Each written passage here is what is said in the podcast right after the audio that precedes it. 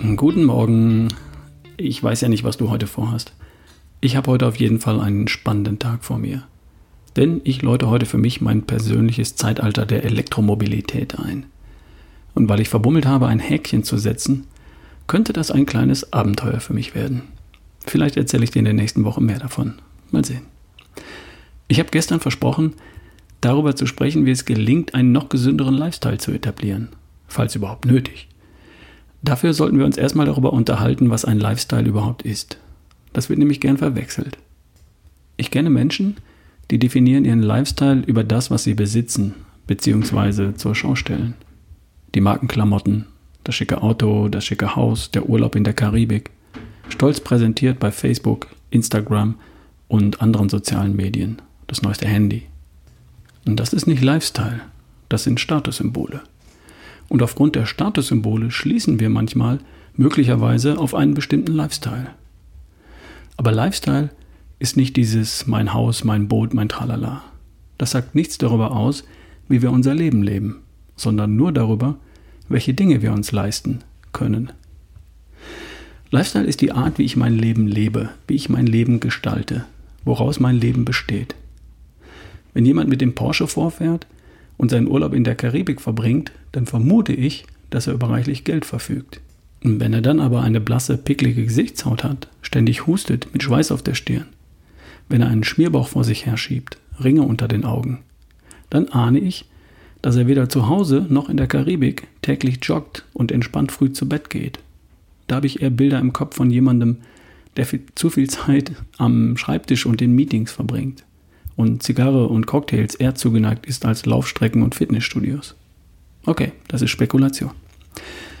Dein Lifestyle ist die Art, wie du dein Leben gestaltest, die Art, wie du dich ernährst, ob und wie du dich bewegst, wie du mit Stress umgehst, wie du schläfst, wie du deine Freizeit verbringst, wie viel Zeit du mit Freunden und deiner Familie verbringst und wie, wie viel du lachst und ob du in der Lage bist, dein Leben zu genießen. Das alles übrigens hat sehr wenig mit dem verfügbaren Einkommen zu tun. Das hat man längst untersucht. Ab einem bestimmten Einkommen steigt die empfundene Lebensqualität mit noch mehr verfügbarem Einkommen kaum noch an. Reicher macht nicht glücklicher. Da sind andere Dinge entscheidender. Aber zurück.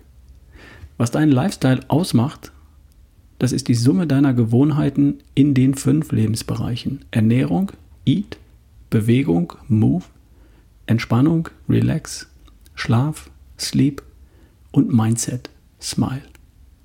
Für jeden der Bereiche hast du eine Handvoll prägender, wichtiger Gewohnheiten, die diesen Bereich im Wesentlichen ausmachen. Ein Beispiel. Deine Ernährung.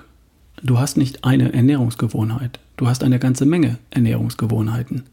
Deine Ernährung besteht aus vielleicht einem Dutzend wichtiger Gewohnheiten. Du hast eine Frühstücksgewohnheit. Die kann auch lauten, ich frühstücke nicht. Ist auch eine Gewohnheit, oder? Eine Snack am Vormittag Gewohnheit, beziehungsweise ich snacke nicht Gewohnheit.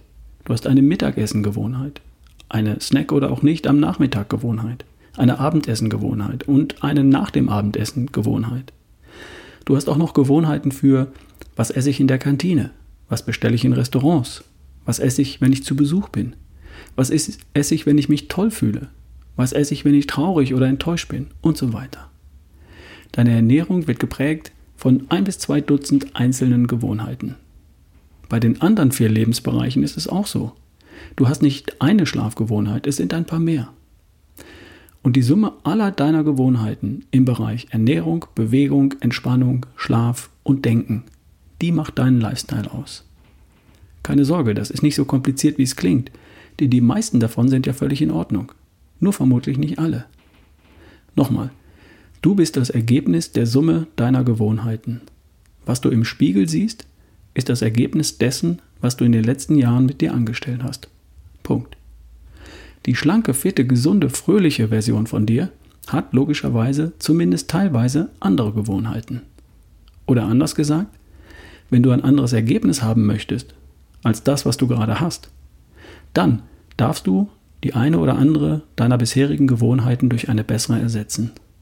Und dann entsteht zwangsläufig auch eine andere Version von dir. Wenn du deine Ernährung verändern wollen würdest, dann dürftest du einzelne Ernährungsgewohnheiten verändern.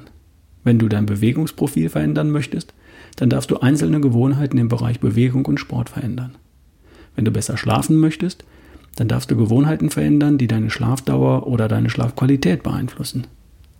Aber halt, das geht gar nicht. Gewohnheiten kann man gar nicht verändern. Eine Gewohnheit bleibt eine Gewohnheit. Was du tun kannst, ist eine Gewohnheit durch eine bessere ersetzen. Das geht. Das hat übrigens was mit den Basalganglien in deinem Gehirn zu tun. Aber das erzähle ich dir ein anderes Mal. Und bis dahin, hab ein schönes Wochenende. Dein Ralf Bohlmann.